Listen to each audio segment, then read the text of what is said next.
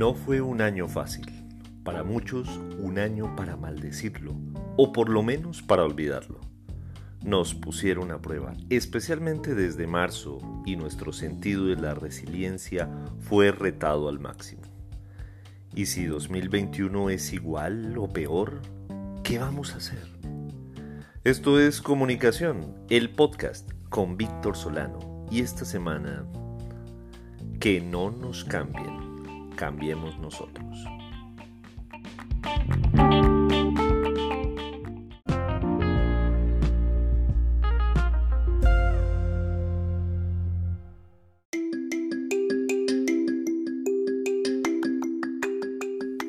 Han sido muchos los desafíos que hemos tenido este año. Trabajar desde la casa, criar a los hijos mientras trabajamos, perder los almuerzos con los amigos un fin de semana, dejar de ver a nuestros padres o abuelos para protegerlos, ausentarnos de muchos lugares como bares y restaurantes, dejar de asistir a conciertos multitudinarios, perdernos tal vez esas vacaciones para las que habíamos estado ahorrando. Algunas de estas suenan un poco trascendentes o un poco más trascendentes que otras, pero la verdad es que algunas otras un poco más triviales.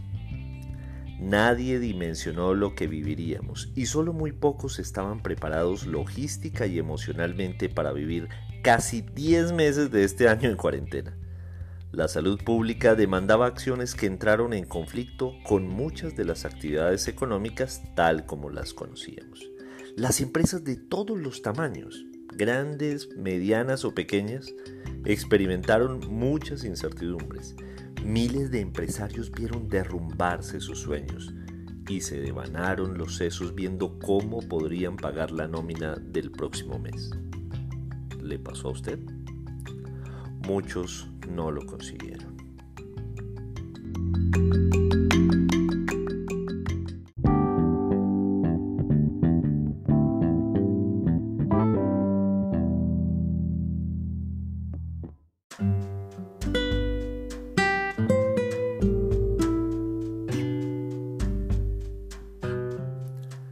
Pero en medio de todo surgieron miles de iniciativas para el autosostenimiento y aún más conmovedor, para ayudar a otros. En cientos de hogares nacieron emprendimientos desde lo más profundo y escondido de los talentos para convertirse en mermeladas, muebles, adornos, tortas o servicios de todo tipo. Nos llamaron a reinventarnos y lo hicimos. Hoy aún es válido sentir angustias, pero lo que no nos podemos permitir es morirnos en ellas. Uno de los desafíos más grandes que hemos tenido este año ha sido el de salirnos de la rutina, de la zona de confort. A pesar de que este año, en lo muy personal, sufrí el dolor más grande de mi vida, como fue perder un hijo que venía en camino, es un año al que le debo agradecer por sacudirnos, por enseñarnos que lo importante siempre lo hemos tenido al lado, la gente, la gente que queremos y que a veces descuidamos por estar detrás de una pantalla.